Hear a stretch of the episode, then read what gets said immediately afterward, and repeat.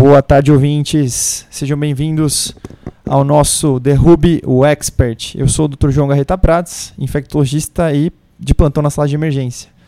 Meus convidados hoje. Olá, eu sou o Mike, eu sou R1 de infectologia aqui da Escola Paulista e fui convidado hoje para apresentar esse caso. E boa tarde a todos, um prazer estar aqui e vamos lá. E eu sou o Diego, também sou R1 aqui da, é, aqui da Escola Polícia de Medicina, Unifesp. E também vim aqui apresentar o caso junto, junto com o Mike. Muito bem, e uma salva de palmas na nossa plateia gigante, por favor.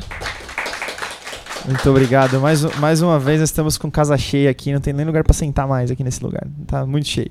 Bom, pessoal, essa é, no, essa é a nossa reunião. O nosso papo é um pouco diferente do que da última vez. Vocês estão acostumados com o formato do papo de residente, mas hoje nós vamos fazer uma coisa um pouquinho diferente, que a gente chama de Derrube o Expert. Então, os nossos residentes vão apresentar um caso clínico, a ideia é eu me ferrar e a plateia se ferrar junto comigo. Afinal de contas, vai ser um caso super difícil que a gente não vai saber responder, mas o que vale é o raciocínio. Espero que todos aproveitem e apreciem bastante a nossa reunião. É, um remarque histórico aqui para começar. A primeira música que abriu aqui é do Chris Cornell, uma homenagem a ele que, que faleceu hoje. Então, só uma pequena homenagem essa nossa abertura e encerramento vai ser Chris Cornell. Vamos lá, meninos, começar? Sim, claro. É, nós escolhemos um caso, né, que é, ele foi é, publicado na, no New England em 2014 e vamos falar sobre ele. Não fala o título, por favor, que vai que a gente leu, né? Sim, correto. Uhum. Bom, é, a identificação do nosso paciente, né? Ele tem 41 anos, é sexo masculino, é, nascido na Europa e vivendo nos Estados Unidos há seis meses. Muito é. bem. Uh, alguma, alguma colocação aí, pessoal? Alguma ideia? Alguém já quer comentar, comentar alguma coisa? Eu começaria comentando que Estados Unidos. Será que tem muitas doenças? Acho que estamos um pouquinho diferente daqui, né? Eu não estaria pensando em tuberculose mais. Lá é uma raridade, vira caso clínico, né? Talvez por causa disso até seja, né? Não, tô brincando. Mas já muda um pouco, né? Engraçado que a epidemiologia é importante. Aqui a gente teve dois, dois temas aqui que eram muito relacionados à região do, do país onde a gente tinha doença, né? Então é completamente diferente um cidadão que tem febre e que viajou para a Índia e o cara que está nos Estados Unidos, né? Então acho que isso é primeiro, o primeiro grande remarque. Agora, Estados Unidos, é, as regiões dos Estados Unidos, eu imagino que nós brasileiros não conheçamos tanto a epidemiologia americana, né? Uma coisa que a gente não estuda muito, afinal de contas, não é o arroz com feijão que a gente vê. Mas lá eles têm coisas como doença de Lyme, que é uma coisa que a gente não tem aqui. Eles têm, sei lá, febre maculosa das, das montanhas rochosas, aquelas coisas. A gente não tem aquelas coisas, eles têm lá, né? Então, algumas dessas doenças bem diferentonas aí que podem aparecer para nós. E várias áreas dos Estados Unidos. Os Estados Unidos é um país também de dimensão continental, como é o Brasil. E cada região vai ter absolutamente epidemiologias diferentes, né? Mas a princípio, eu, como sou um não conhecedor da epidemiologia americana, acho que isso não vai me ajudar muito nesse caso. Não sei se alguém da plateia é um grande estudioso aí do CDC, dá uma olhadinha Entendi. todos os dias como é que tá a epidemiologia dos Estados Unidos, porque afinal de contas, né? Enfim, mas e aí, vamos, acho que é melhor a gente ir em frente, acho que isso não é muito tão bom da gente parar. Mas sempre lembrar aqui de onde o paciente vem, né? E aí, é, o, quem perguntou, perguntou bem, que é há quanto tempo você é procedente daqui, né? Isso faz diferença pra gente muitas vezes, né? E, e continuando, a, é, além dessa parte, da parte epidemiológica, ele, ele trabalha como administrador e viaja frequentemente para a Europa.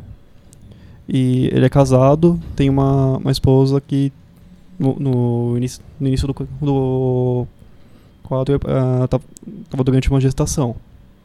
É uma, ela está gestante agora, é isso? Tá gestante. Sim, a esposa está gestante. Então, repete de novo o que vocês falaram, ela é? Ele é? Então, ele é administrador de empresas, tá. é, faz viagens frequentes para a Europa. Entendi. A gente costuma perguntar com uma certa frequência para eles é, se, por exemplo, qual que é o seu trabalho? Aí tem uns que falam assim, ah, trabalho numa construtora. Aí você pergunta, mas você põe a mão na massa ou você trabalha no escritório? Porque são coisas bem diferentes, né, do ponto de vista epidemiológico aí, né? Então tá, é um administrador de empresa e a esposa dele está grávida. Exato. Eu não sei se vocês vão comentar mais pra frente, mas de que região da Europa ele é, ou pelo menos o país, a gente sabe? É, na verdade, é, a gente sabe dos países que ele esteve nos últimos meses. Agora, de qual região, a gente não tem esse dado. Só que ele é Vocês europeu. vão falar mais pra frente quais os países para os quais ele viajou, é isso? Sim. Tá. Eu não sei se vai ser im- importante ou não, mas a esposa dele tá gestante de quantas semanas? É, A gente sabe não- isso. Isso é não- uma informação meio difícil. Talvez a gente Não. não saiba. Não temos Não? esses dados. Tá bom. Acho que a gente tá perguntando muita coisa não importante, pessoal. Vamos em frente. Vamos em frente. E aí? Uhum. O que mais vocês têm pra gente? Bom, Ah, É, talvez alguns dados estejam a- apareçam nos antecedentes e tudo, né? É sempre um conflito onde a gente vai é, apresentar informação e optamos por deixar essas informações na identificação. Não se preocupa, tem, sem problema. Bom, então ele chegou no, num pronto-socorro, né? é, com uma queixa de febre há dois dias. E essa febre tinha algumas características, né? Foi uma febre de início súbito, teve um pico de 38,3 graus, e ela tinha uma melhora transitória com o uso de aspirina e paracetamol, e tinha uma sensação de fadiga associada. Tá bom. Que beleza. Doença febril aguda. Infectologista adora doença febril aguda. Sabe por quê? Porque o cara chega assim e fala: Eu tô com febre há 10 minutos. Qual é o meu diagnóstico? Aí você fala: Não sei, cara. é ótimo, né? Com o avanço da medicina, as pessoas estão querendo cada vez mais saber, né? No primeiro dia do sintoma, na primeira hora, no primeiro minuto dos sintomas, o que está acontecendo, né? Então é, não é incomum no- na- nas as crianças a, a levar, levarem, a criança pediatra assim, aí vomitou ontem, ou hoje teve um episódio de vômito, o que está acontecendo, né? E é curioso como doença febril aguda é tão difícil da gente fazer diagnóstico, porque afinal de contas é febre e uma sensação de fadiga que melhorava com aspirina. Aspirina porque americano toma muita aspirina, né? Que seria de pirona, né? hum. Ou, sei lá, paracetamol. A gente não, toma, não usa tanta aspirina. Mas enfim. E melhora com aspirina. Beleza. Quer dizer, dois dias de febre. O Zé tem quantos anos mesmo? 41 anos. 41 anos. E a gente não sabe mais nada dele, mas a princípio tá bem difícil aí, né? Aí a gente pode abrir o diagnóstico um milhão de vezes. Eu diria que epidemiologicamente vai ser uma infecção viral e que vai melhorar sozinho. Na maior parte das vezes. Se a gente fosse ser bem epidemiológico assim, né? Dois dias de febre, mais nada, num cara saudável, não sabemos se é saudável ou não, nós vamos descobrir daqui a pouco. Melhorou e acabou, né? Acho que seria, seria assim a, a principal hipótese. Aí a gente entra com um monte de doenças possíveis. Lembrando que do- o resfriado comum pode começar assim e melhorar. E, sei lá, uma dengue hemorrágica pode começar assim, daqui a pouco o cara tá chocado e é isso aí. Né? Então, a, a febre isoladamente e com um tempo tão curto de sintomas, pra gente é super difícil da gente precisar exatamente o que está acontecendo por enquanto. Né? Acho que a gente tem que ter, ter uma espera, tem que, tem que precisamos de mais dados e eventualmente, conforme os achados e as outras coisas que a gente vai saber, a gente pode sim- simplesmente falar assim, não, é, tá liberado e volta, ou a gente vai falar, não, nós precisamos te observar um pouquinho mais de perto. Acho que a síndrome é doença febril aguda a princípio, e a gente vai trabalhar um pouco com essa hipótese, que é uma das hipóteses mais assim abrangentes, né, uma das coisas mais cheias de possibilidades. 200 vírus podem causar isso, né? não dá para pesquisar todos, né? Então, como é que, que nós vamos fazer? E Estados Unidos também não está me ajudando, né? Você falasse assim, esse cara tem febre há dois dias, ele veio de um lugar que está com surto de zika. Aí eu ia falar assim, bom, pode ser zika ou uma outra coisa, mas zika é possível, porque afinal de contas ele estava num lugar que teve um surto daquilo. Acho que isso é a única dica que teria para ajudar para uma doença febril aguda assim. E mesmo a gente erra, né? Porque a gente fala que é zika e não é. Né? Também é possível. Ele pode ter a febre pelo que ele quiser, só porque está na, na área que tem zika não quer dizer nada, né? Bom, vamos, vamos lá, vamos ver se tem mais alguma coisa para nos ajudar, né? E, e ainda nesse momento de entrada no pronto-socorro, ele apresentava também uma leve dor de cabeça, uma leve dor de garganta, negava outros sintomas. Então só, E- tinha, só tinha esses dois a mais. Sim, Sim. de investigação dos outros aparelhos, só dor de cabeça, dor de garganta, sem outros sintomas. Essa dor de cabeça era retroorbitária? Não, não, era não tem descrição. Não tem. É porque a gente gosta de falar que dengue, daí você fala retroorbitária, né? Então, talvez fosse uma coisa pra pensar. Mas um monte de doença dá também, né? É. Cefaleia e dor de garganta. Tá. E é- o, ruim, o ruim é que assim, né? É uma leve dor de garganta, né? Já fica Uhum. difícil, né? De um modo geral, as, as strepto, streptocoxias, assim, o cara tem uma, uma, uma faringoamidalite streptocócica, a dor de garganta é bem importante, ele tá mal, assim, dá aquela derrubada no cara. Não é uma leve dor de garganta, é um cara jogado, né? É um pouco diferente. E aí, a- agora, para pensar numa doença tipo arbovirose, é estranho porque eu consideraria essa, essa, essa dor de garganta um sintoma respiratório. E aí, sintoma respiratório não é muito comum em dengue, não é muito comum em zika, não é muito comum em chikungunya, né? Então, de repente, uma arbovirose começando, ou alguma virose transmitida por mosquito, vetor, enfim, que está começando e acho que essa é a única coisa que me ajuda, assim, não pensaria nisso, pensaria em outras, né? Então, dor de garganta talvez fale um pouco contra essas dengue, essas coisas. Aí agora, se a gente falar que ele tem uma febre com dor de garganta, a gente pode pensar que ele está começando a se encaixar ali na síndrome gripal, né? que a gente iria um pouquinho mais para o lado dos vírus respiratórios ali no primeiro momento, mas também isso pode ser o começo de uma outra coisa, como eu falei, né? Então, talvez fosse uma, talvez nesse momento com esse sintoma respiratóriozinho aí, apesar de ser leve, eu chamaria mais de uma síndrome gripal e traindo mais para o lado dos vírus respiratórios, influenza, para influenza, cicial, metapneumo, sei lá. Iria para esse lado e talvez um pouquinho mais é, pensaria mais nessa coisa respiratória aí, né? Porque ele tem esses uhum. critérios de síndrome gripal, febre de início agudo, dois dias e mais um dos sintomas dor de garganta. Uhum. A princípio, ele não está derrubadão que parece um estrépito, ele também não está na idade que tem mais estrépito. Então, enfim, acho que por enquanto eu estou ainda com doença febril aguda, síndrome gripal interrogada. Acho que eu estou por aí. O que mais você pode contar pra gente aí? E, que dos antecedentes, respondendo a pergunta do de quem está sentado na cadeira 32B, ele acabou de retornar de uma viagem de três semanas, passando pela Alemanha, Espanha, Portugal e Reino Unido. Ele refere que nesses países ele realizou alpinismo e fez trilhas de bicicleta. E... Opa. Uhum. Bom, Aí... agora, agora ficou legal, né? agora nós estamos indo para um casinho de medicina do viajante, que é aquele capítulo que a gente tem que dar aquela, né? Vamos, peraí, deixa eu entrar aqui no site do CDC Travel e ver o que está rolando na Europa, né? E aí alpinismo e aí atividades na mata. Que beleza. Que óbvio, que bom, né? Agora, agora, agora é bom pra caramba, porque eu não sei muito bem a epidemiologia dos Estados Unidos, desculpa, dos Estados Unidos, não sei da Espanha, não sei do Reino Unido. que mais que ele passou? Alemanha e Portugal. Então, quer dizer, deve, deve ter lá uma região de Portugal que, nossa, deve ter uma doença X lá que eu não faço a menor ideia, né? Acho que essa é a hora que eu dava aquela, sabe, deixa eu pegar meu celular aqui, falava pro paciente assim, peraí, deixa eu atender uma ligação, com licença um minuto, aí eu saía, né, dava aquela olhadinha assim no CDC Travel e falava assim, nossa, onde que, que tá rolando em Portugal, na Alemanha, tem algum alerta epidemiológico nesse momento de que agora hoje não dá para fazer isso porque é retrospectivo o caso, né? Mas você poderia dar uma olhada ali e falar, nossa, será que tem epidemia de alguma coisa? De repente você dá uma lida lá e você vê assim, nossa, cuidado, viajantes que estão indo para a Alemanha, tá tendo muita dengue. Sei lá. Tô chutando. Não é um lugar que é endêmico de dengue, tá? Só tô dando um exemplo, né? Mas ficou difícil na minha vida. Agora ficou legal, porque é um viajante com febre. E aí pode ser um montão de coisa, né? E aí rolou mais a minha, a minha, a minha cabeça essa, essas viagens. Eu não conheço muito bem epidemiologia desses lugares. O que mais ele tem? Tem mais alguma coisa pra gente saber? Vamos ver se mais algum dado melhora um pouco essa situação. Bom, ainda de antecedente, é uma história de que é um etilista social, é, atividade sexual apenas com a sua esposa, e também relata que recebeu todas as vacinas da infância.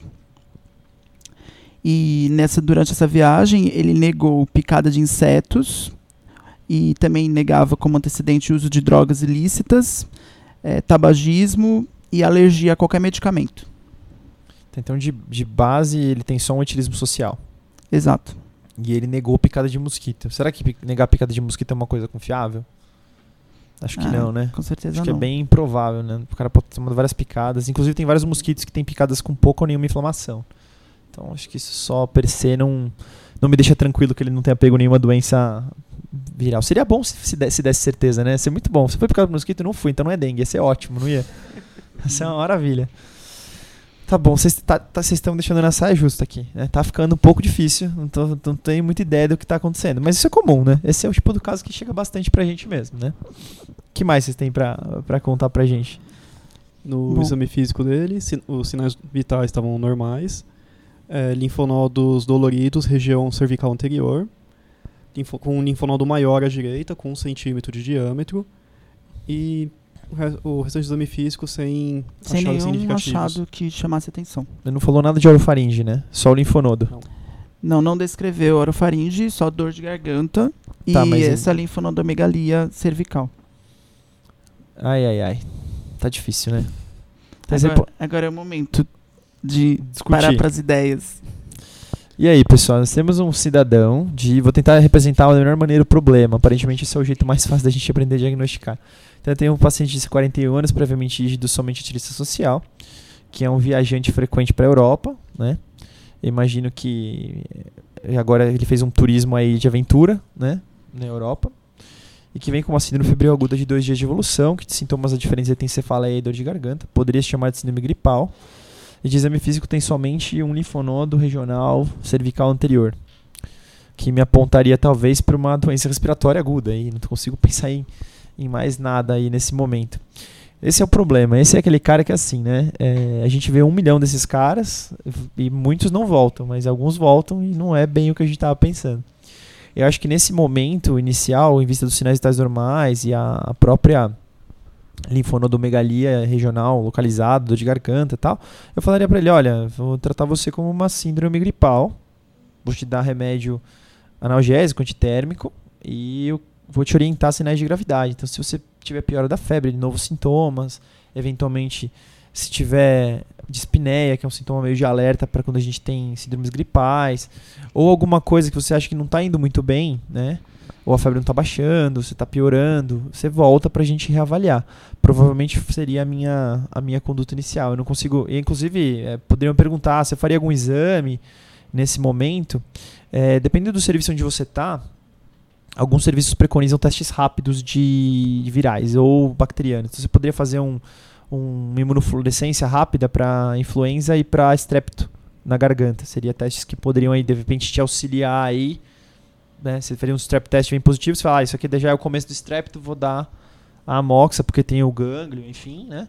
E um outro teste rápido que você pode fazer é teste de influenza, é, que de uma maneira geral ele pega, assim, ele não é um teste super sensível, nos estudos de 2009 para o PDM09 e o H1N1 ele girava em torno de 60%, era meio ruim, mas também dá uma dica, você faz lá, tem influenza positiva, você fala, vou dar um antiviral, ou então eventualmente nada, e você fica falando, isso aqui é só um vírus, tranquilo, tá? Lembrando que é um paciente com síndrome gripal, mas ele não é de nenhuma população de risco para complicação. Então se fosse um cara com um idoso, cardiopata, que está com essa síndrome gripal, a gente poderia dar o Zotamivir para ele, empiricamente, considerando a possibilidade de influenza, tá? Só lembrando que existe essa possibilidade, num paciente que tenha fator de risco para complicação na influenza. Tá? Então acho que eu faria essa coisa aí, de pronto-socorro mesmo, né? Olha, tá tudo bem, hoje tá tudo legal, não sei o que você tem, acho que é importante deixar isso claro pro doente, porque muitas vezes fica essa coisa, não, tenho certeza que você tá com tal coisa, e aí não tem, né? E aí deixa até o doente mais inseguro ou com, gera problemas de comunicação, você dá um diagnóstico sem ter certeza. Então eu falaria, ó, não tenho certeza que você tem, acho que tá nessa linha, de vírus respiratórios a princípio, talvez bacteriano amanhã, não sei, amanhã você pode acordar pior. E aí orientaria e voltaria se fosse necessário, se eu fosse o, o GP dele, o, médico de família, ou mesmo o cara que atendisse ele no pronto-socorro. Vamos ver o que aconteceu, né? Vamos ver se eu fiz besteira, né? É, exatamente. É, foi conduzido dessa forma o caso. É, foi realizado o teste rápido para antígeno de streptococo, beta hemolítico do grupo A e, e coletado uma amostra de cultura da orofaringe e, e foi dado alta com, com sintomáticos. sintomáticos. Tá, é que acho que pensaram em, em uma, uma amidalite é, streptocócica e aí colocaram. Você pode você pode estar tá autorizadíssimo, né? A colher a cultura, que ele é o, de, o definitivo. E imagino que o teste foi negativo do strepto, né? Foi. Exatamente. Aí eles negativo. falaram: não vamos tratar você. Se a cultura vier positiva, a gente liga para você. É meio que assim que eles fazem, e aí a gente dá o antibiótico se for necessário. Mas a, porque a cultura não fica pronta no dia, né? Então eles dão uma né, enrolada. Tá bom. Acho que eu faria a mesma coisa. Não acho que tem nada, nada fora aí do, do que do está sendo feito. Sim. E então, já no quarto dia de sintomas, né? O que... segundo dia após ele ter. Que por sorte esse paciente retornou ao pronto-socorro depois. É, exatamente. Não foi um que perdemos ao mundo. Exato, é verdade. Tem uns que podem voltar em outro pronto-socorro, porque afinal de contas esse médico era ruim e falou que era só um vírus e na verdade agora eu tô bem doente, né? Às vezes acontece isso, tá? Mas é só para deixar bem claro que a gente não sabe mesmo. A verdade é que não sabemos. Por isso que é legal você ter essa comunicação assim bem clara com o doente e falar assim, olha, não sei. Fiz um teste de strepto aqui, não deu positivo, deu negativo, então não vou te dar nada antibiótico. Deve ser viral, vamos esperar. Foi essa que foi a conduta do pessoal lá. E ele retornou, muito bem. E aí? E aí ele tinha uma queixa de é, persistência dos sintomas. Ele tinha uma febre, que era mais alta agora, 39,4 graus, uma sensação de fadiga persistente, mal-estar, artralgia, é, uma leve dor de cabeça persistente e, e diafurese. Muito bem. Diaforese, para quem não sabe, é sudorese profusa, né? Tá suando muito. Bom, vocês já tiveram a experiência de você estar no pronto-socorro um dia, assim, quando vocês estavam de plantão aqui na frente, por exemplo, aí vem aquele negócio assim, sabe aquele paciente que você deu alta? Ele voltou? Aquela sensação gostosa que dá na gente, assim, você fala, ai meu Deus, o que, que eu fiz de errado essa vez? Já ouviram? É uma delícia quando alguém fala assim, sabe aquele cara que você deu alta ontem? Ele voltou, tá na sala de emergência. Aí você, cara, o que eu fiz, rapaz? Acontece, né? Porque às vezes as doenças são assim, né? Tem uma evolução de 24 horas que você não esperava, né? Às vezes acontece isso. Bom, agora ficou mais interessante. Porque ele mantém febre, nós já estamos com 4 dias. Febre alta, né? 4 dias de febre, a febre subiu. 39, febre alta. Um cara de 41 anos com 39 de febre deve estar bem derrubadão, né? Interessante. Uh, e agora começou a ter artralgias. A gente pode focar no lado bom, que pelo menos ele melhorou da leve dor de garganta. é verdade, pelo menos a dor de garganta não está queixando mais.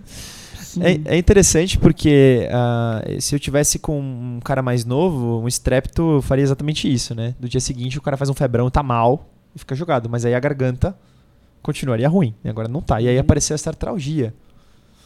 Eu estou, estou ficando, achando bem interessante já esse caso, né? Aqui eu já começo a, a, lembrar de algumas doenças que gostam um pouquinho mais de articulação, né, do que o, o, o estrepto, né? Dengue, zika, chikungunya, especialmente se a artrite for bem proeminente, bem importante. Quer dizer, o que está me incomodando agora mesmo é essa poliartrite horrível que está me fazendo mal e tal, né? E a febre alta me faz lembrar das doenças que tem febre no nome, né? Toda vez que tem febre no nome, tem febre alta, né? A gente fica lembrando febre chikungunya, febre do dengue, por isso que eu comentei. Assim, eu estou indo mais, se eu estivesse no Brasil, pro lado das arboviroses. O problema é que esse cara viajou para um monte de lugar.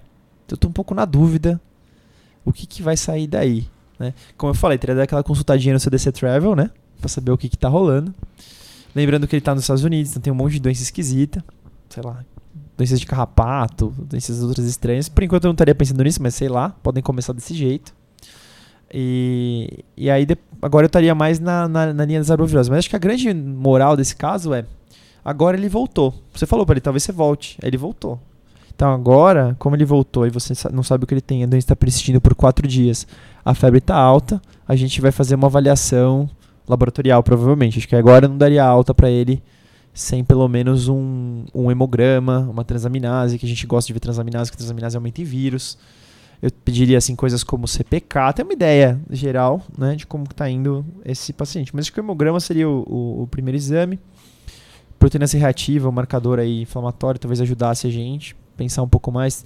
Alguns estudos falam em strepto é, ter PCR muito mais alta que vírus e tem até um teste de ponta de dedo para PCR para você fazer point of care de, de strep, trata rápido, tu faz ponta de dedo, tem lá, positivo e negativo. E o corte, eu não lembro exatamente se o corte é 30, 50, sei lá, que é muito comum o strep ter o PCR bem alto, né? Enfim, acho que é um cara que eu falei, não, vem cá, vamos dar uma olhada em você. E outra coisa é que sudorese profusa sempre me incomoda. Não sei vocês, mas vocês vão ver o doente. Você encosta, o cara tá aquela sudorese aí, caramba, isso aqui não é bom não. Dificilmente tem uma doença que é tranquila e o cara tá com sudorese profusa. Então eu já tô um pouco incomodado com ele. Vamos ver o exame físico aí e, e talvez alguns exames. É, só para agregar é, outra informação, ele negava fotofobia, negava tosse e qualquer sintoma gastrointestinal. Maravilha. E aí? O exame físico. Visava temperatura de 38,9, PA de 11 por 7 e frequência cardíaca de 102. Tava pálido, anictérico, tinha um linfonodo axilar esquerdo de um centímetro, é, um centímetro móvel e uma linfo, é, linfonodopatia cervical anterior bilateral.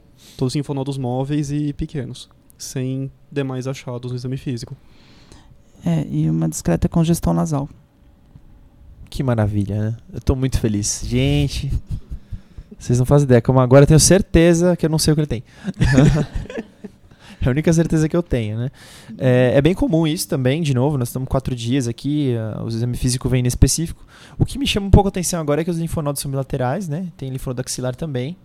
Então isso já está me falando um pouquinho contra um estrepto aí. Aliás, está falando bastante contra, né? O fato do sintoma respiratório, não ser, a tosse não ser tão importante, ele está com ausência de tosse, ele tem coriza agora, né? Tem uma, uma, alguma coisa na, na, na nasal, uma secreção nasal. e tem linfonodos bilaterais. Então, isso tudo já meio que afasta estrépito para mim do ponto de vista clínico, né? Então, por enquanto é estranho. Agora é um cara febril, taquicárdico, incomoda um pouco. Acho que vamos ver alguns exames laboratoriais aí para poder falar um pouco melhor. Alguém que quem quiser contribuir da plateia, por favor, só peço a palavra e o microfone, mas contribuam aí, porque tá, tá difícil, pessoal. Dá uma ajuda aí. Você é ali da oitava fileira, viu uma mão levantada.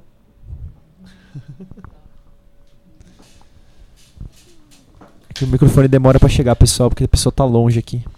Tinha algum acometimento de conjuntiva? Não. Não, não. Nesse momento não tem nada descrito. Nem rache. Não. Tá difícil, hein? Tinha contato com algum tipo de animal? Animal de estimação? Animal em algum outro local? Não. Não? Muito bem. Morava em área rural? Na verdade, não sabemos, né? Não, não, não foi descrito. Mas ele viajou e fez lá um turismo de bicicleta na floresta, aparentemente, não é isso? Pelo que eu entendi. Foi.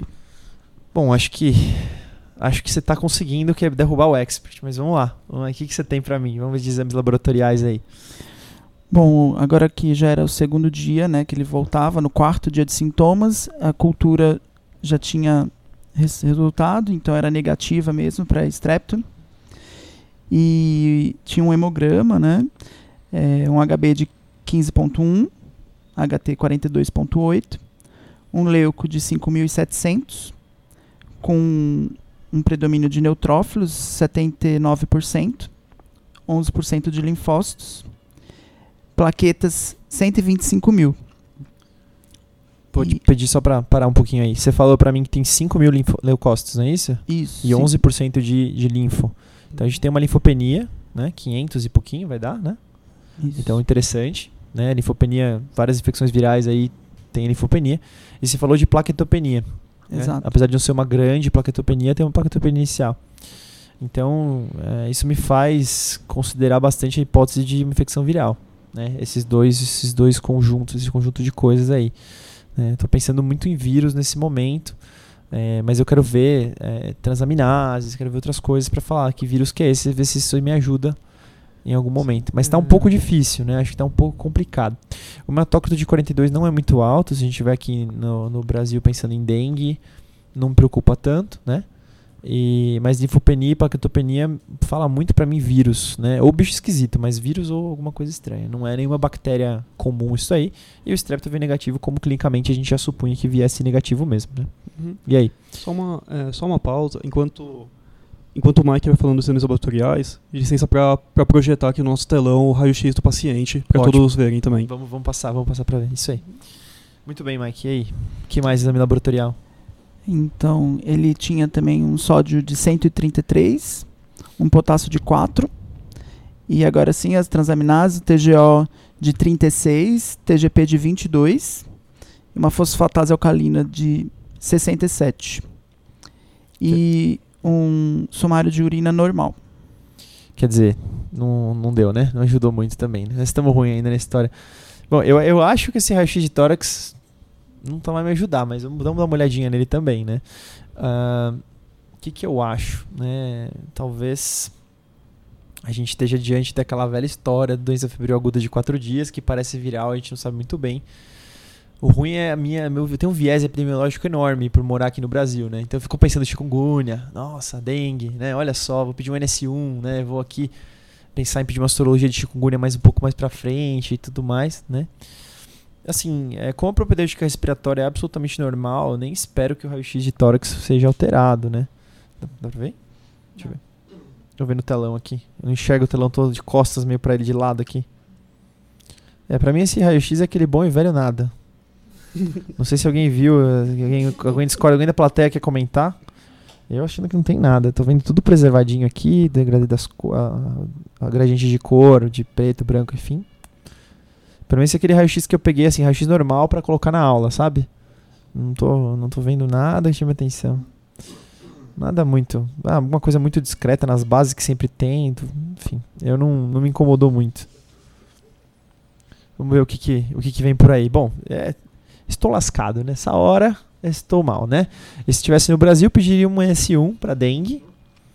e trataria o cara para dengue, por enquanto, né? Ou uma, uma, por uma arbovirose, né?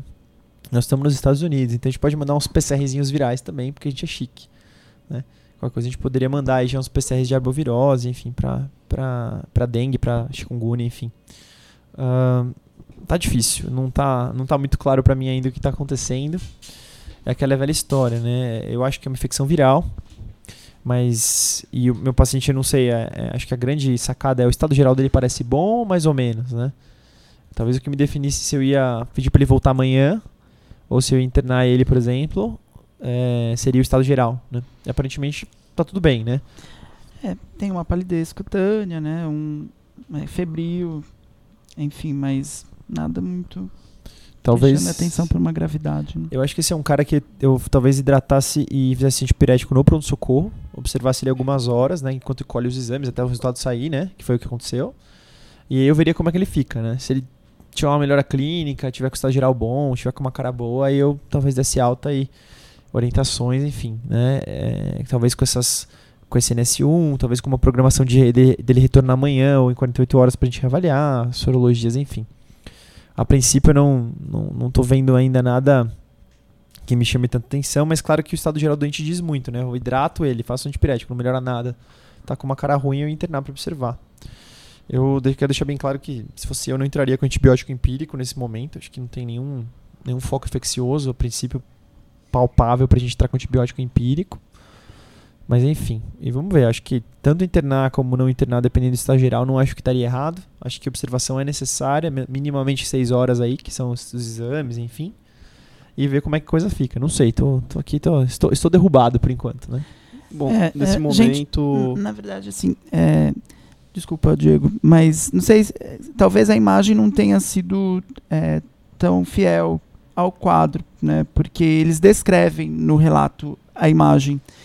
E não é o que a gente vê, mas é descrito uma opacidade em lobo inferior esquerdo. Olha, forçando bastante aqui meu, tá. minha veia radio, radiológica, eu tenho uma leve opaci, opacidade em lobo inferior esquerdo, escondida aqui atrás do coração. Olha, eu pessoalmente. É, é aquela velha história: raio-x é terra de ninguém. Pra mim, ó, com esse, com esse gradiente de cor aqui de, do, do perfil, não dá pra falar em uma imagem muito mínima e que, uhum. assim, pneumonia num, num cidadão de 41 anos saudável, com esse raio-x, acho que tá estranho, né? Acho que, acho que ele vai ganhar um antibiótico e não vai ajudar nada, minha, minha impressão. Mas tudo bem, vamos ver o que vai acontecer aí. Bom, isso. Nós, nós, a gente concordou com isso, a gente não viu também o justificar essa pneumonia, porque no, nesse momento, devido a essa imagem, devido ao quadro, eles colheram hemoculturas e indicaram o uso de doxaciclina para uso domiciliar. Como tá vendo que a doxiciclina é um tratamento de pneumonia afora aí, né? Estados Unidos, enfim. Pensando talvez numa pneumonia por um germe atípico, atípico. seria a, a, a, ideia aí, né? Legionela, clamídia, micoplasma, enfim. Olha, não, eu não concordo muito, mas vamos ver, né? O que, que aconteceu com esse doente. Eu duvido que você ter melhorado, que senão seria um caso do New England, né? Mas, enfim. E aí, o que, que aconteceu depois? Vamos, vamos ficar sabendo. E lembrando que doxiciclina trata umas coisas estranhas também, sem querer, tá? por tabela, né? Mas tudo bem, vamos ver o que, que vai, o que, que vem por aí. Bom, então já no quinto dia de sintomas, né? É, o fato é que mantinha febre e agora febre de 40 graus. É, e agora sim é, manifestou um racho cutâneo é, em dorso e, e aí foi descrito, é, associado a, assim, é, após o início da doxaciclina e após a terceira dose, ele notou que teve esse rash e mantinha um mal-estar, é, diminuição do apetite. E aí ele mesmo começou a sentir um, um desconforto gastrointestinal e, e, parou de tomar paracetamol e ibuprofeno, que ele achou que fosse associado a isso, o próprio paciente, e voltou no pronto-socorro. Então, olha só que interessante. Gostei dessa, disso que aconteceu para a gente poder discutir. É aquela velha história. O rash é do remédio ou é da doença? Que beleza, né? Difícil já. Então a gente tem que sempre já abrir as duas chaves, tá? Uma é de um, outra é do outro, né? Eu não esperava que ele fosse melhorar mesmo, tá? Diga-se de passagem, tava muito estranho. E agora apareceu um rash cutâneo. Rash cutâneo com febrão alto. Hum, coisas interessantes podem aparecer aí, né? A gente está num país endêmico de dengue, de zika, então são essas duas doenças que a gente pensaria muito, mas a zika não costuma ter essa febre alta, né? E aí eu gosto do, do, dos nomes da medicina, né? Tem, tem uma doença que chama febre maculosa, já ouviram falar? E que se chama febre maculosa. Ou seja, febre alta com mancha, né? Então olha que coisa interessante, de repente, né? Apesar da doxiciclina melhorar isso, lembrando que a doxiciclina também dá muito efeito colateral digestivo, viu? Então, essa intolerância gástrica aí também não dá para saber se não foi pela doxi que ele teve, né? Ele tá tomando ibuprofeno e paracetamol antes e não estava tendo, né? E agora ele teve. E aí, será que isso é uma, uma febre maculosa? Será que isso é alguma outra doença esquisita, né? Nós estamos com 5 dias de febre.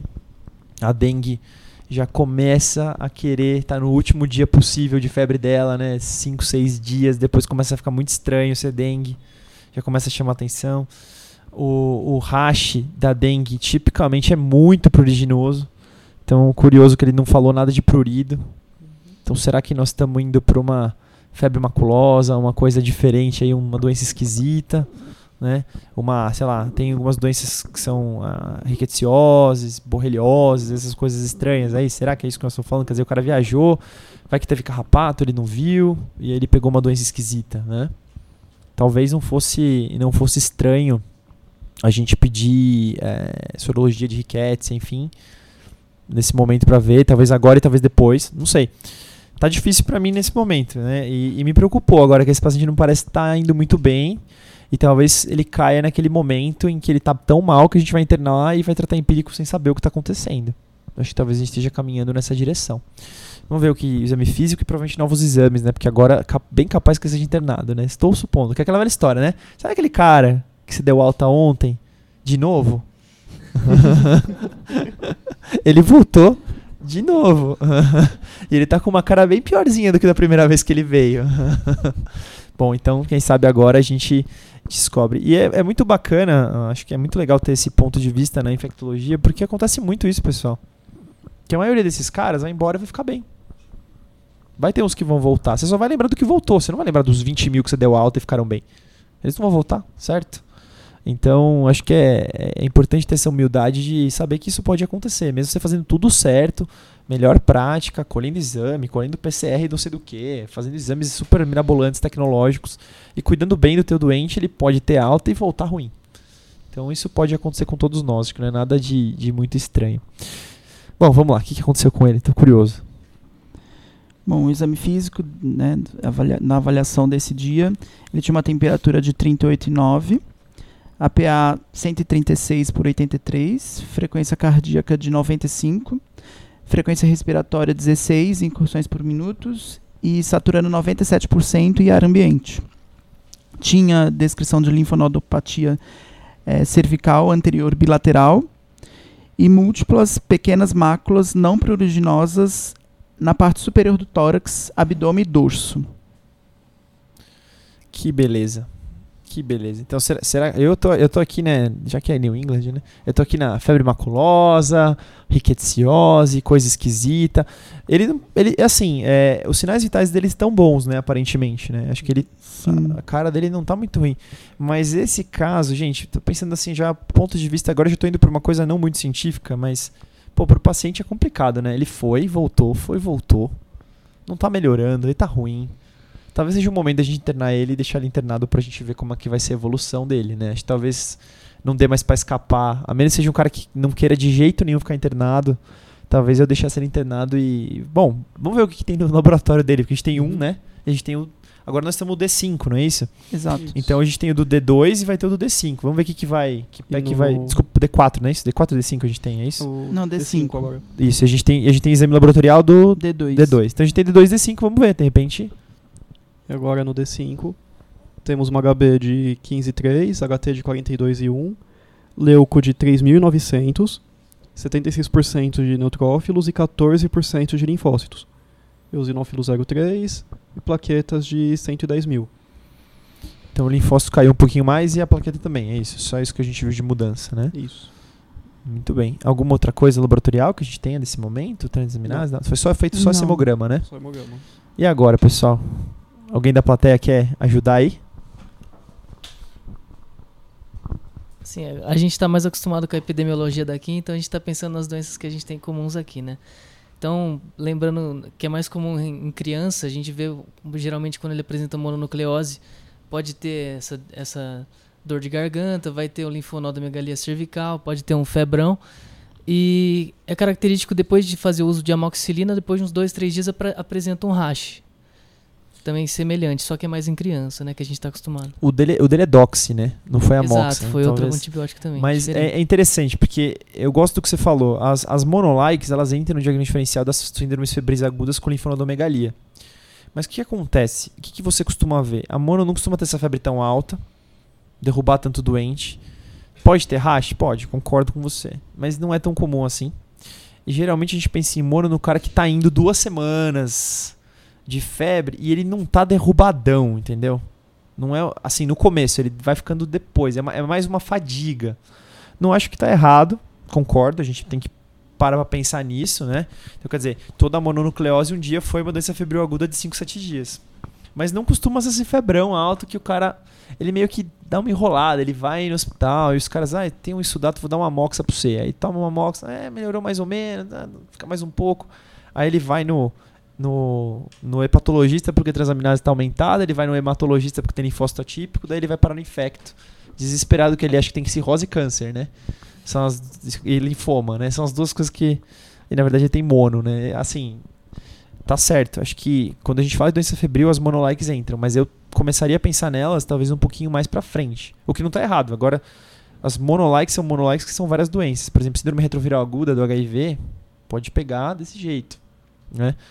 Não estou pensando nisso por causa do- da, da questão do, enfim, do paciente, mas pacientes mentem, né? Fala que só tem relação com a esposa, mas pode ser mentira, pode ser, sei lá, outras coisas aí. Mas não é comum, geralmente é uma coisa mais arrastada, mono. Tem muito gânglio, o gânglio chama atenção, é uma febre mais longa. Transaminase costuma vir tocada, o hemograma, não sei, um plaquetopenia não é tão comum. Sei lá, pode, mas eu não estaria pensando tanto neles. Eu estaria deixando eles um pouquinho mais pra frente. Mas, vamos ver como é que é. Me chama muita atenção essa febre 39 vários, vários dias. Isso não é muito habitual em mono. Cinco dias de 39. Isso vocês não vão ver muito em mono, não. Não é o padrão, tá? Aí eu, falo de, eu falo de febre maculosa porque é uma doença que vem com um febrão muito alto. Deixa o cara ruim. Tem, tem caso que não chega a dar tempo de nem de, ter- de ter o rash, porque ele chega séptico no D3, D4 da doença. O rash geralmente é no quinto, sexto, sétimo dia, um pouco mais pra frente. Então, assim, até bate com esse caso aqui, né? E a gente tem que ter muito cuidado, porque é um paciente que né, pode evoluir muito mal, muito rápido. A gente teve, teve tem caso, quando eu passei no Emílio Ribas no estágio, teve um caso de febre maculosa que a pessoa foi desenvolver o rash quando tava na UTI entubada, sepse grave, horrível, e apareceu a- as máculas, né? E aí fica super difícil, porque você não sabe se foi do Rocefin que você deu, você não sabe se foi não sei o que, tá? Foi aquela situação, e aí as sorologias vieram positivas. E para riquetes, aí a gente, opa, né? É, febre maculosa. Então, é, eu tô um pouco nesse caminho de uma doença estranha febril. Lembrando que outras doenças, né? Aqui no Brasil, gente, dengue é muito importante aqui, tá? Deixando bem claro. Eu sei que tem cinco dias, mas dengue é isso. Febre muito alta, rache, tudo ruim. O hematócrito ficou ali, não aumentou, mas a plaqueta caiu um pouquinho mais, tem linfopenia. Talvez eu estivesse tratando ele mais como dengue e tal, né? Não sei, é um pouco, é um pouco complicado. O que me faz pensar em maculose e doenças esquisitas é que ele viajou. Se ele não tivesse viajado, talvez eu nem pensasse nisso. Tem uma pessoa da plateia ali na terceira fileira? Na verdade, é uma pergunta, assim. é, se fosse pensar em Lyme, a, o eritema ele é mais específico. Né? Ele, é, ele é mais característico. Né? É, eu acho que. Porque ele também tem artralgia. Também, também tem artralgia, né? Também teria esses sintomas, assim. Uma evolução mais arrastada também e teria um eritema. Isso. O, o, o eritema típico do Lyme, que é onde teoricamente o carrapato pica, faz aquele. Eritema é, marginato, né? Marginato? É, que é. Até é em né? alvo, né? Target. Isso, é. É, eu acho que assim, Lyme não tá errado, mas é não- que eu, o meu conhecimento muito pequeno de doença de Lyme, tá? Porque eu não tenho um grande conhecimento de doença de Lyme. Ele é, ele é assim, tem uma questão de, de acometimento neurológico, cardiológico, do ponto de vista elétrico, assim, do coração, e meio que um reumato. Não é o padrão a febre de 5 dias 39, na, no que eu, que eu saiba, tá? Agora, tem a forma aguda e a forma crônica doença de Lyme. Talvez a forma aguda não esteja tão fora pensar nisso. Tanto, eu acho que sempre que você pensa em. Você, assim, no Brasil não, mas se você estiver fora, o cara veio de fora e está pensando em uma borreliose ou uma rickettsiose, não está errado pedir, pede Uhum. Lyme também. Acho que totalmente correto a, a conduta, né? Não espere encontrar o eritema em todos os pacientes. Isso é muito essencial, porque você não vai encontrar, né? Então não acho errado. Das doenças de carrapato aí, Lyme e, e, e rickettsiose estão absolutamente corretas de É que, pensar. mesmo. exatamente como você tinha mencionado, quando eu tava rodando no Emílio, tinha um paciente super oligossintomático também, aquela febre assim. E no fim era borreliose também. Aí, tá vendo? né? Então, interessante. Então, por isso que eu fiquei. Será? Acho que a forma aguda é assim, né? Eu não tenho tanto conhecimento de doença de Lyme porque no Brasil a gente não tem, né? A gente tem uma doença descrita por alguns pesquisadores que chamam Lyme-like, né? Mas a gente não tem o, o Lyme típico. A gente pode ter viajante, nada impede, né? Eles viajam pra cá, né? Agora com o mundo globalizado, né? Mas acho que eu colocaria assim no meu diagnóstico diferencial tanto Lyme quanto febre maculosa aí. É engraçado que nesse papo todo ninguém tá pensando em antibiótico empírico, né? Viu que curioso? A gente raciocinando com calma aqui agora, mas às vezes é difícil na hora da situação específica do paciente, ele não tá bem, não tá bem, não, não, não acho que seria estranho para muitos colegas nossos, especialmente não especialistas, eventualmente internar o cara de antibiótico, porque tá, o cara tá muito mal e não sei de onde tá vindo essa infecção, né? Então, de repente, vai ter gente que vai colher hemoculturas e internar o cara como se fosse séptico, né? Porque tá febril, tá cardíaco, sei lá, né? Tem essa preocupação, tem algumas questões aí, não sei. Acho que é um pouco difícil mesmo, né? Mas eu estaria pensando mais em doenças específicas, né? Eu acho que a doxiciclina foi uma conduta, talvez até o quem passou para ele não tenha pensado só em pneumonia, tenha pensado também que será que ele não pegou uma coisa dessas lá e já deu também a doxiciclina, que é um tratamento de, de borreliose, é um tratamento de, de rickettsiose, né? Não sei. Bom, eu vou, vou esperar para ver, mas vocês estão indo, vocês estão indo bem, acho que estão, vocês vão derrubar aqui o expert fácil. E aí? Bom, então é, as condutas tomadas nesse momento é, foi pensado, será que não pode ser uma reação medicamentosa, né? Esse rash depois do uso da doxaciclina. É, então eles substituíram a doxaciclina por levofloxacino e mantiveram os sintomáticos e aí sim é, deixaram em observação. Internaram para observar isso. Exato. Então, é curioso que eles realmente compraram esse diagnóstico de pneumonia, vocês perceberam, né? Foi um. O cara, os caras compraram e eles falaram, deu a doxy e o cara não ficou bem. Isso não é. Isso é da doxy, é uma fármaco. Então ele tem pneumonia mais fármaco. Engraçado que eles estão falando pneumonia mais fármaco, nós estamos falando febre maculosa e doença de Lyme, né? Você como pontos de vista, a gente tem um viés de ser infecto, né? Também, pessoal, tem, tem que tomar esse pouquinho de cuidado aí. Mas assim, em vista de o raio-x está alterado, não está alterado, na minha opinião, ou está muito discretamente alterado. O cara com 39 tá lá de febre, um cara jovem, sem imunossupressão. Por que, que ele vai fazer uma pneumonia dar 3 pontinhos no raio-x e fazer febre 39 e super mal? É um pouco estranho. Não esperaria isso. Esperaria um filtrado razoável ali, né? Uma pneumonia lobar, um cara saudável. Por que ele tá fazendo essa filtradinho, vagabundo e 39 cacetada de febre? Ou isso é viral, né? Ou isso não é pneumonia. Né? E a gente tem que ter um pouco de cuidado também, pessoal. Isso não é incomum, existe um, um viés diagnóstico que chama ancoragem. Então, se o paciente vem, imagina assim, ó, vou mudar a situação. É, é até, na verdade, um pouco de enquadramento que eu vou falar agora. Paciente que você conhece desde o começo, que você tem acompanhado em todas essas consultas no pronto-socorro, tem essa doença esquisita que a gente está achando que, sei lá, é uma doença relacionada à viagem dele, é um carrapato, é uma doença febril aguda esquisita, certo? Outra situação. Você está no pronto-socorro, chega um fulano de tal. Quem que é esse moço? Ah, um cara de 40 anos está tratando uma pneumonia que começou doxy anteontem. Ah, beleza. Fez um, fe- apareceu esse rash depois que ele começou a doxy. Ah, não, então vamos trocar para levo. Vocês estão entendendo a diferença? Será que é a mesma pessoa que viu ele todas as vezes ou ele foi em outro serviço de emergência com outro plantonista? Aí quando ele chegou, chegou assim: O que aconteceu com você? Ah, eu vim aqui, tava com febre, falaram que era pneumonia, me deram um doxy. Aí eu tive essa reação cutânea. Aí eu falei: Ah, não, então tá, então vou trocar para levo. Concordam? Tá vendo como é diferente? Outra coisa é, o, é nós que estamos falando assim, nossa, esse cara tem cinco dias de febre, dor não sei o que, artralgia, e tá, tá, tá, e tá esquisito. E esse antibiótico tá estranho, esse rash pode ser da doença. Quer dizer, talvez o segundo cara nem tenha tido essa, esse big picture, esse panorama todo completo do problema. Por isso que ele deu esse levo aí. Tá? Não pensem que foi uma troca, ah, o cara trocou de doido, assim, sei lá, foi displicente, sei lá, qualquer coisa do gênero. Claro que não. Acho que é uma questão de como chegou o doente para você. Imagina você tá no pronto-socorro, chega uma carta, chega uma cartinha, ó, esse paciente está tratando pneumonia, por favor, acompanhar clinicamente como ele está. Aí ele veio e falou, eu vim porque eu tomei isso e fiz um rash. Aí você fala, não, toma antialérgico e troca o remédio. Você nem- talvez você nem cheque o raio-x anterior pra ver se era mesmo pneumonia. Talvez você nem cheque a história toda e todos os exames com tanto carinho, porque ele já veio com o diagnóstico pra você. E isso é um problema. Né? A gente ancora no diagnóstico e fica lá. Né? Isso é um problema que a gente tem que ter cuidado. né? Bom, e aí? Então ele ficou internou para observação. O que, que aconteceu com ele nesses dias? Internou com antibiótico? É, é, man- é, manteve levo, né? Aliás, no Ele quinto dia com ele ficou em observação com levo. Muito bem. Aí E aí? passou-se mais um dia, estamos aqui no sexto dia de sintomas. A febre aumentou para 39,7. É, se optou por escalonar antibiótico para Rocefin ácitro. Iniciado nebulização com beta-2 agonista. E mantido paracetamol alternando com ibuprofeno. É, alguém aqui, assim, plateia gigante de pessoas. Quem acha que é pneumonia, levanta a mão, por favor. Tá. é, Eu, dessas 200 pessoas que estão aqui, eu tô vendo zero mãos pra cima. Então eu tô um pouco preocupado com esse doente agora, né? Eu tô bastante, na verdade eu tô bastante, bastante preocupado com esse doente, né? Eu acho que é, uma pergunta que eu faria também é se o rash melhorou. Provavelmente não tá escrito no caso isso, mas eu perguntaria, rash melhorou? Porque você tirou a doxy, fez não sei o que, o rash tá melhor ou tá igual, né? E outra coisa, gente, que pneumonia é essa? Que tem um raio-x normal, ou quase normal, e que o cara faz febre, se- se- sei lá quantos dias, toma um antibiótico, febre, toma um antibiótico, febre, a sua febre sobe, agora tem seis dias de febre altíssima, já tá falando que dengue já tá ficando meio esquisito na história, né? O rash é uma coisa muito importante, aparentemente, para esse doente, né?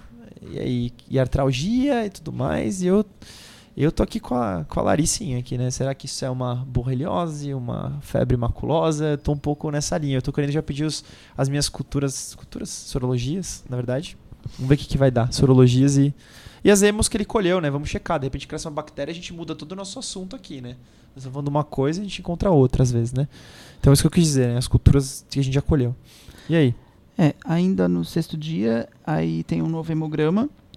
Ele tem um HB de 14.6, HT de 40.7, leuco de 2.600, com 72% de neutrófilos, linfócitos 16%, eosinófilos 0,3, monócitos 10%, plaquetas em queda 103 mil, sódio de 135 e potássio de 4. Não tá ajudando, não tá ajudando, Mike. Não tá ajudando, cara. então, é, é engraçado porque continua o hemograma, assim como a linfopenia importante, plaquetopenia. Cara, não, não tá típico de bactéria isso. é, nós temos que, assim, pensar em outras coisas mesmo. Eu imagino que não que seja difícil não dar antibiótico nesse momento, em vista do paciente não tá melhorando, tá ficando cada vez pior, tá ficando esquisito. Você fica com aquele medo de amanhã ele vai estar instável, porque a febre dele só aumenta, ele não tá melhorando, né? Eu consigo entender o antibiótico empírico aqui, né? Dá pra justificar, acho, né? Mas eu ainda tô indo nesse caminho do- dos bichos esquisitos aí. Vamos ver o que, que vem, vem por aí. Ele não vai melhorar com o Rocivin claro, na minha opinião, mas vamos ver que pé que as coisas ficam. E aí? É, acho que agora no sétimo dia dos sintomas, Quem sabe a gente tem sorte. é, a doença fica mais clara, talvez. Hum. Vamos lá. E aí? E aí a gente deixou a observação com o Rocivin claritro, pensando já nessas doenças estranhas aí. E aí? Ficou com uma, e ficou com a temperatura de 38,3. Apresentou pápulas eritematosas em região frontal e na face, progredindo para os braços, sem outras alterações do exame. E as culturas sem crescimento após 48 horas. Fala E aí? os E aí os exames, agora ele tem um, um, um HB de 12.4, é, HT de 34.4, leuco de 2.300, neutrófilos 68%, linfócitos 23, é, eosinófilos 1.3, monócitos 5, é, plaquetas de 99 mil. Aí um PCR de 63, sódio 134, potássio 3.8, uma TGO de 316 e TGP de 215. Fosfatase alcalina 247 e um DHL de 694. E aptoglobina menor que 6. Ah, interessante, hein? É, pediram a pitoglobina também, né? Pensando em hemólise, é isso? Ele tá com HB, quanto que era HB? 12. 12. Enfim. eu, eu, fiquei, eu fiquei aqui. Veio de repente, assim, pra mim, um, um negócio, um diagnóstico diferente aqui, mas só pra gente fosforilar um pouco. Ele é um cara que nasceu nos Estados Unidos, né? Nasceu na Europa. Na Europa. E mora nos Estados Unidos há seis meses. Será que ele foi vacinado pra sarampo? É, a descrição é, é que ele tem as vacinas da infância. Sim, mas será que foi vacinado pra sarampo? Seria uma pergunta interessante, porque imagina. Por que não? Isso aí não é um sarampão aí bonitão. Se, seja de doença de febre, linfonodomegalia, racho cutâneo que vem da face e espalha pro resto, né? E, enfim, agora transaminases alta me fala, isso é vírus, cara. Isso é vírus ou um, um- ou um bicho estranho, uma bactéria estranha. Com certeza não é nada bacteriano clássico. As bactérias em geral não fazem transaminase de 300 e pouco de graça. Não é comum isso, né? Então, eu tô pensando muito numa coisa assim. Eu, eu acho que não, não deixaria de pedir uma cirurgiazinha para sarampo aí, porque vai saber, será que não é uma bobagem dessa e passou batido porque ele nunca foi vacinado, porque ele é de um país que não tinha sarampo, sei lá. É cada vez mais comum ter esse tipo de coisa nos, nos países desenvolvidos aí, doenças que reaparecem que não eram para existir mais, mas as pessoas não vacinam mais, porque afinal de contas está erradicado há tanto tempo sarampo e tudo mais. E a gente tem visto aumento de casos de sarampo por aí afora, né? Então acho que é uma das coisas que eu pensaria. Eu tô pedindo, eu tô pedindo as minhas sorologias aí de, de, de Lyme, de, de febre maculosa e de sarampo. É, eu tô um pouco na dúvida agora que começou essa transaminase a aumentar com essa febre muito alta. Tá um pouco difícil. Eu acho que quando a gente chega nesse nível que começa a ter uma lesão hepática e a febre está muito alta, a gente vai para um grupo de doenças que a gente chama de esfirras, já ouviram falar? São as síndromes febris ictero-hemorrágicas agudas, né? Os cinco representantes máximos aí dessa classe são as duas arboviroses, que é dengue e febre amarela, né? Nós temos a leptospirose, aí nós temos a sepse grave, de uma maneira geral, que pode ser ictero- ictero-hemorrágica, as hepatites virais e a malária. Então acho que eu aproveitaria essa oportunidade também para afastar né, essas doenças. Não é comum que a hepatite viral venha com esse quadro febrilzão aí, rash, tá? Imagino que vocês nunca tenham visto isso também, nunca vi assim desse jeito. E enfim, já vi lepto começar com dor de garganta, tá? Mas geralmente a doença é bifásica, não é bem isso que está acontecendo aí. É um pouco estranho. Febre amarela tem muito mais hepatite, muito menos essa coisa toda que ele tem, né? Dengue tá ficando com muita febre muito tempo para ser dengue. Tá estranho, mas pode ser ainda, não é uma não afastaria dengue. Agora a gente pode sorologia, nós estamos D6, né? E ainda fico com aquelas doenças esquisitas e eu, eu acho que eu quero cirurgia de sarampo também, só pra, né, assim, garantir que esse cara é imunizado aí, né? E aí, temos mais alguma, mais alguma coisa? O que aconteceu mais com ele aí nesse tempo? O que, que fizeram com ele? É, agora indo pro oitavo, décimo dia, né? Ele aparentemente é, tem uma melhora do quadro febril, e inclusive dos sintomas gerais, e é notado no exame físico petequias em orofaringe, é, um eritema monomórfico, papular, róseo, avermelhado, é, que é, em face, tronco, braços, pernas e polpa, palmas é, das mãos e plantas dos pés. Hum, e aí, pessoal? Alguma ideia aí? Alguém tem alguma ideia? Então tem petequias no palato? É isso? A gente tinha ouvido falar que petequias no palato era estrepto, né, pessoal? Vocês não ouviram isso de alguma vez? É em orofaringe. Em orofaringe. Será que é isso? Será que é outra coisa? Passa lá o microfone para Dinano. Só lembrando também que fala- a gente falou do sarampo, que tem aquela coplique, né? Aquele sinal de coplique. Os, pon- os pontos, né? As Isso. manchas, né? É, não, não é petequia, né? É um pouco diferente. É outra coisa, mas enfim. Também, o- Petequias. lembrando de outra doença, pensando nos Estados Unidos, umas doenças diferentes, lá tem a tularemia também, né? Que é a doença febre do coelho, que eles falam que lá tem bastante cervo, bastante outro, desses tipos de animais.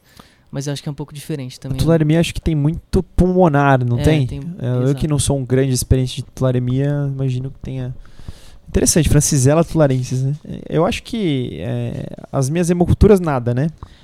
É, não. Eu é, quero saber se as hemoculturas são negativas. Beleza, são negativas as hemoculturas. é, agora. E a febre passa e aparece o rash, né? Que engraçado.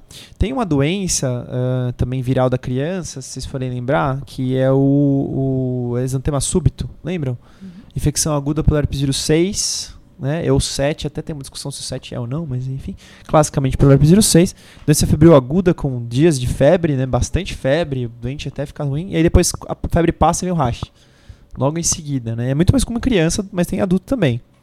Quem sabe é uma coisa, uma rosela, né? Que seria a quinta doença. Talvez, não sei. Eu, eu, tô, eu tô um pouco nessa direção de doenças febris, da, engraçado, doenças exantemáticas, né?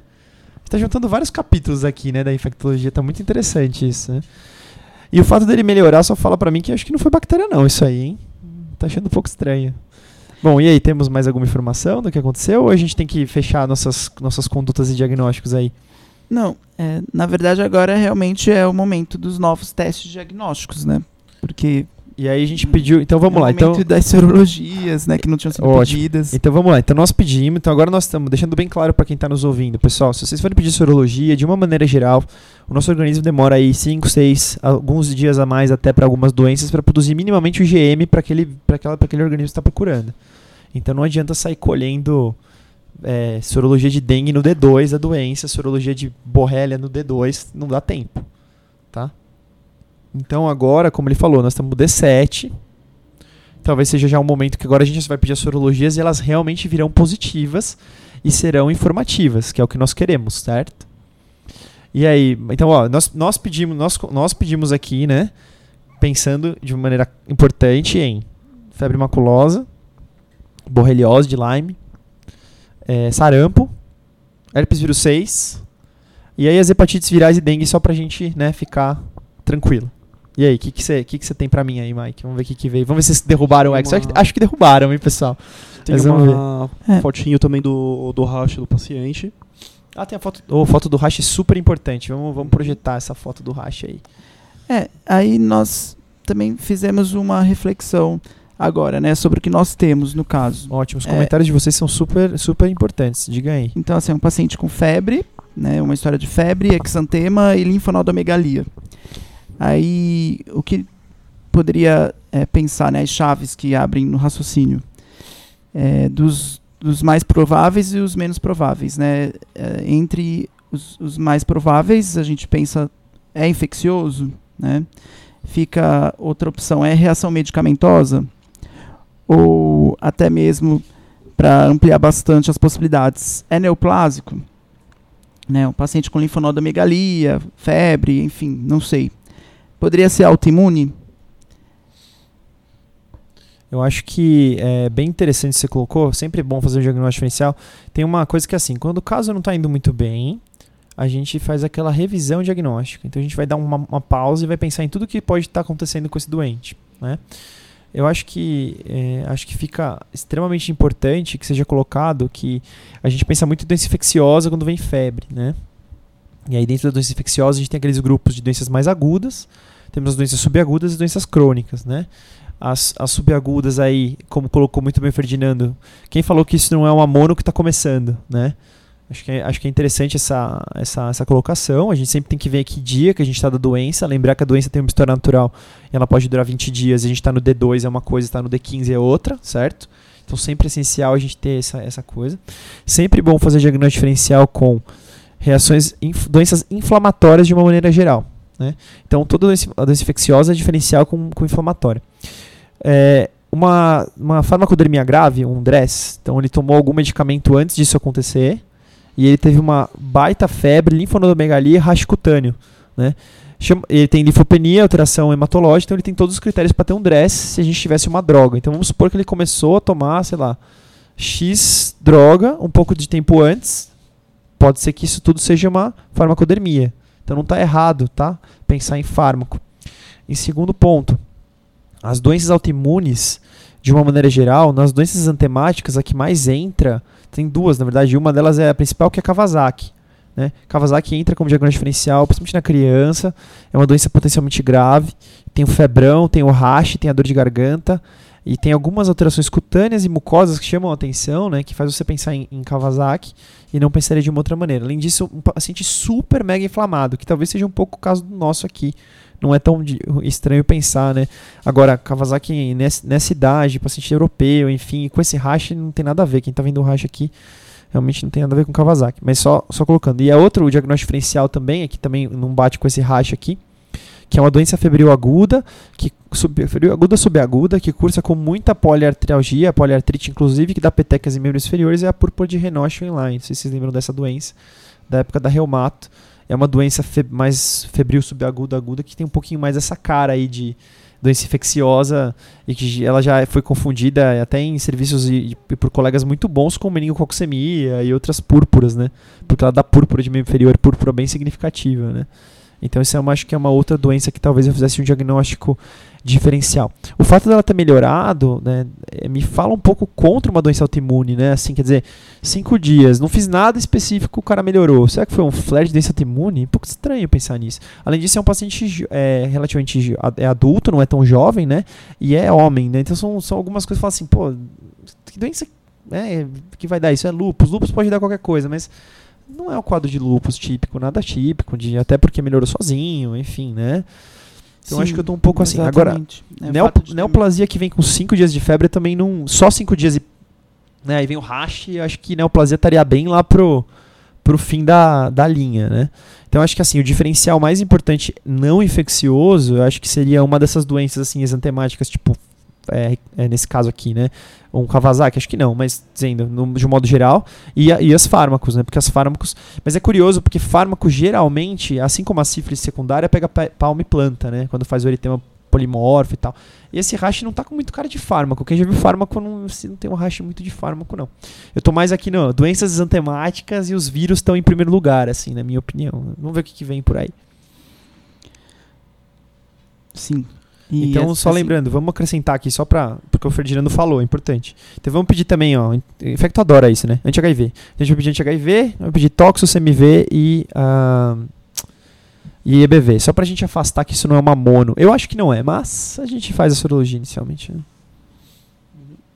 E, então, no, no eu pedi sorologias do a princípio do, do HIV, que veio, ele veio negativo, feito é, e foi feito e foi começado a ser é, aventado quais sorologias devem ser feitas e com sorologia que é, cons- conseguiu deixar melhor um, um diagnóstico. É, na verdade, nesse momento foi pedido sorologia para HIV, malária e screen para doença de Lyme. E, e aí a gente aproveita para fazer mais umas reflexões para ver se a gente consegue chegar no diagnóstico, né? Lembrando, retomando o caso, é um paciente previamente rígido, sem uso de medicações anteriormente, é uma é um, foi um quadro de aparecimento agudo, é rápida recuperação, a, né? E assim, após o aparecimento do rash, é, melhora sem nenhuma terapia específica e, a- e apresentou trombocitopenia e, e teve características desse rash que podem nos chamar a atenção para o diagnóstico, né?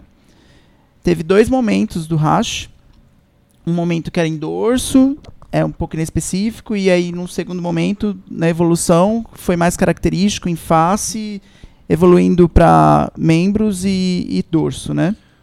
É, só um, colocar uma coisa aqui, uma doença viral que faz parte do grupo das doenças temáticas é a varicela, né? Mas quem viu o racha aqui não tem nada a ver com varicela, não é vesícula, tá? Mas é outro que faz diagnóstico diferencial também dessas doenças febris agudas, tá? Em adulto pode ter um febrão alto, ficar doente bastante tempo, tá? Só pra, pra complementar aqui. Mas não, o rash pra mim não parece de varicela, não tem vesícula, não tem crosta e não tem aquele polimorfismo regional, ele é todo parecido. Sim, e aí assim a gente vai afunilando mesmo o, o diagnóstico, né? E realmente a gente descarta praticamente neoplasia, porque é, não tem um caráter insidioso, né? É agudo essa, esse linfonodomegalia. É, a melhora não teria sido rápida se fosse uma doença autoimune, né? Então, nesse momento a gente fica mais com cara de, um, de um- uma doença infecciosa mesmo. E aí, me fala se no grupo que a gente pediu nós acertamos? Fala aí. Você já vai falar diagnóstico já? Ainda não? Tem mais discussão? É, Só, Vamos na- lá. quais na outros- verdade- quais outros diagnósticos eles também foram aventando É, durante Isso. E aí, que mais eles colocaram pra gente aí? Que que Entre os as nossos- infecciosas, né?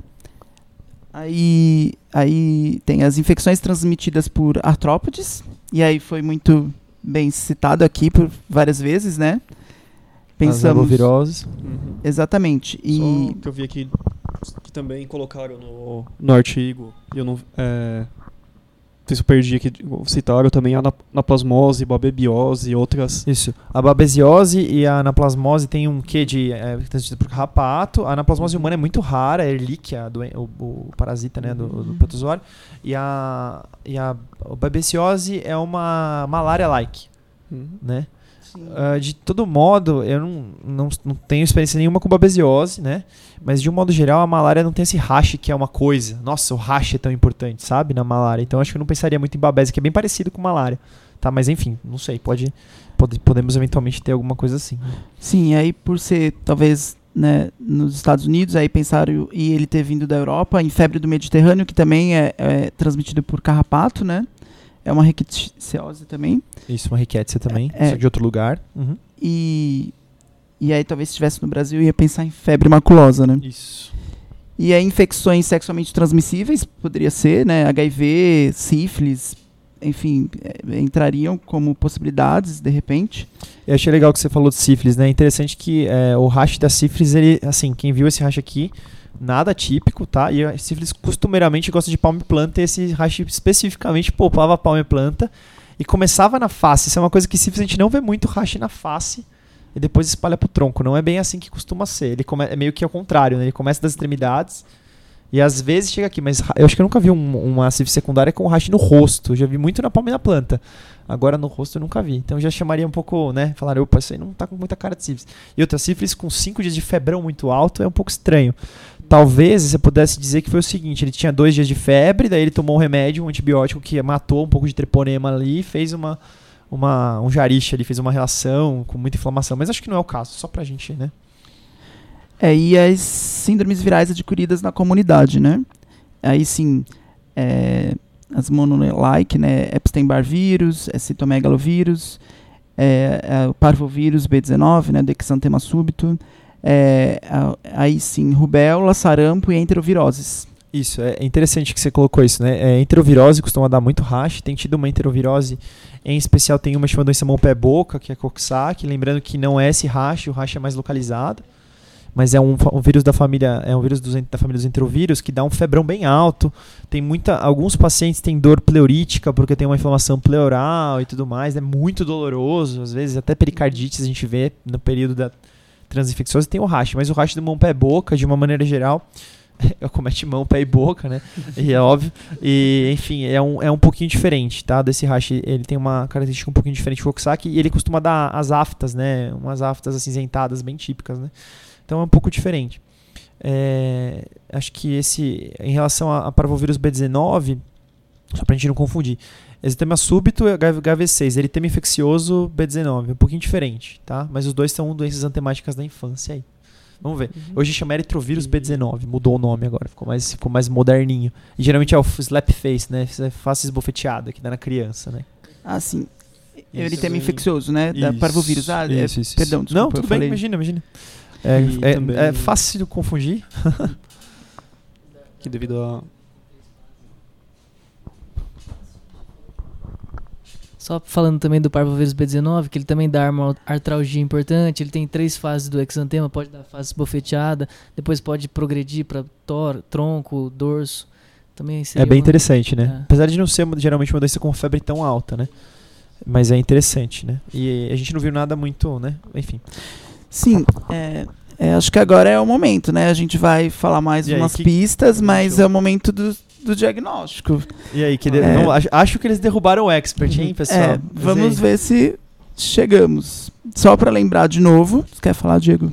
Não, tudo bem, posso falar aqui com a, com a minha linda voz aqui, que lembrando que teve, teve sintomas respiratórios, seguidos de filtrado pulmonar, naquele é, aquele raio-x, um raio, um, que eu pessoalmente acho que é bem, O raio-x foi bem frustro, né? Mas é, enfim. bem frustro esse infiltrado, com raio cutâneo, teve alteração das enzimas hepáticas, eritema, é, teve esse eritema multiforme, esse, é, Monomórfico, Esse né? eritema- Esse no- rash, né, esse que chama atenção. Aham.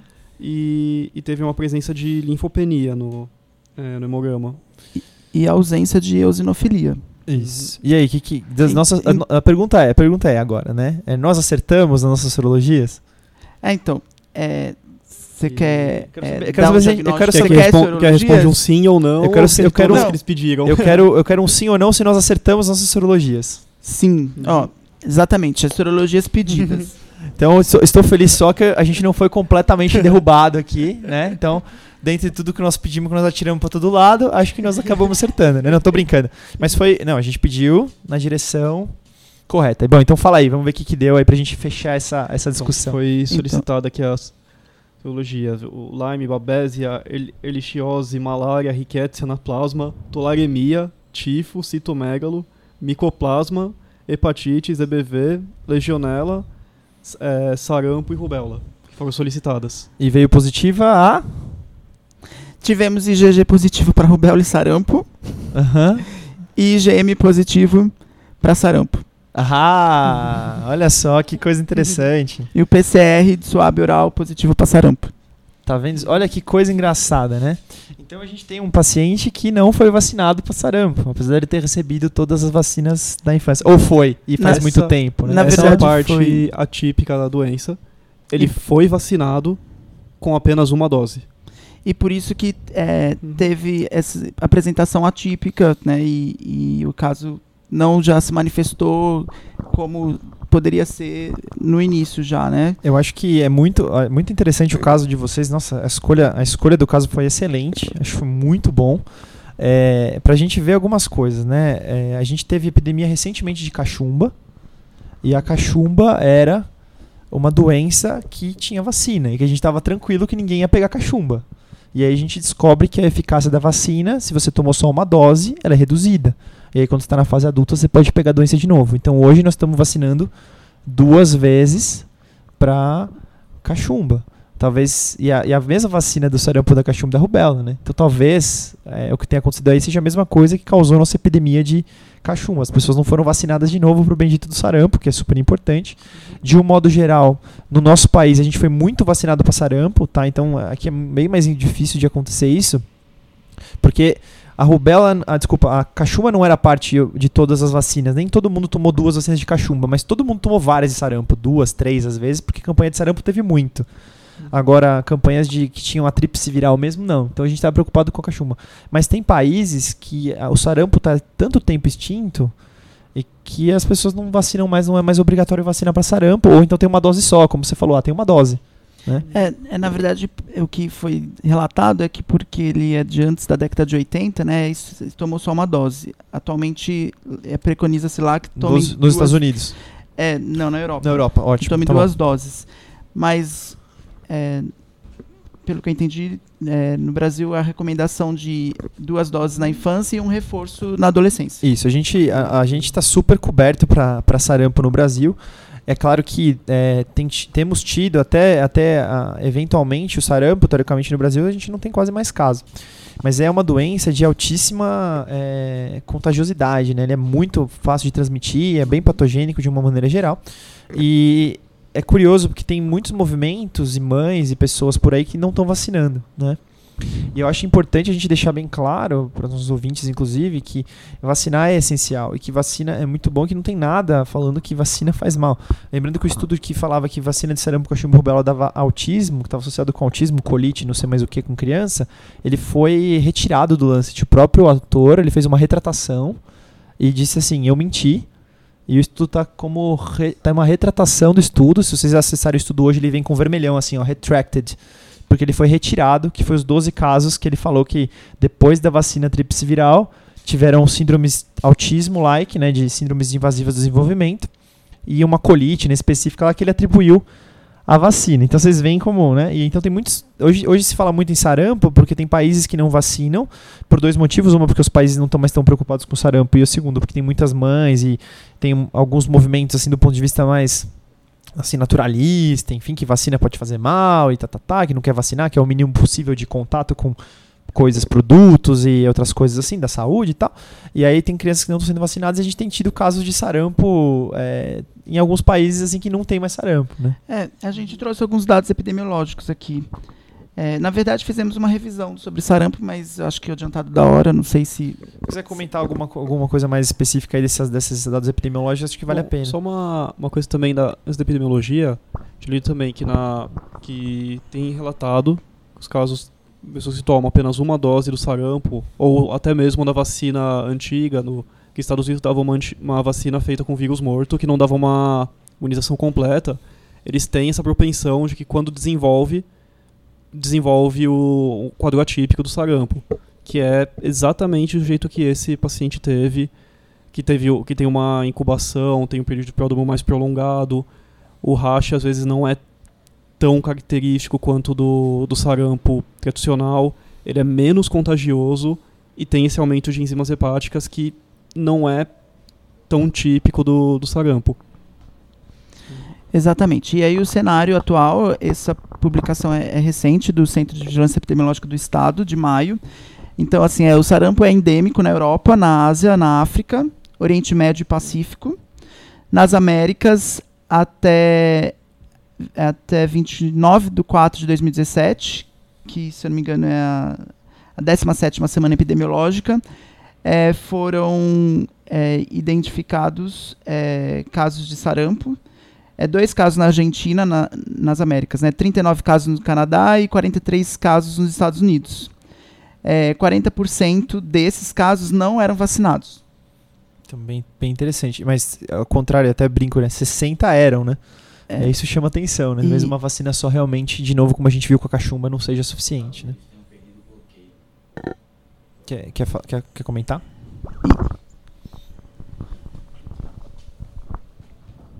Não, eu tava só dizendo que talvez eles, por todos esses movimentos que nos, tem nos Estados Unidos, o mais importante não é nem a quantidade, a correlação entre os vacinados e não vacinados, é que eles talvez tenham perdido o bloqueio populacional, né? Porque tem um furo, assim, tipo, tem, tem menos de, sei lá, 85% da população suscetível a vacinada, e aí você perde, o vírus circula, né? E aí você aumenta muito a Exatamente. chance de...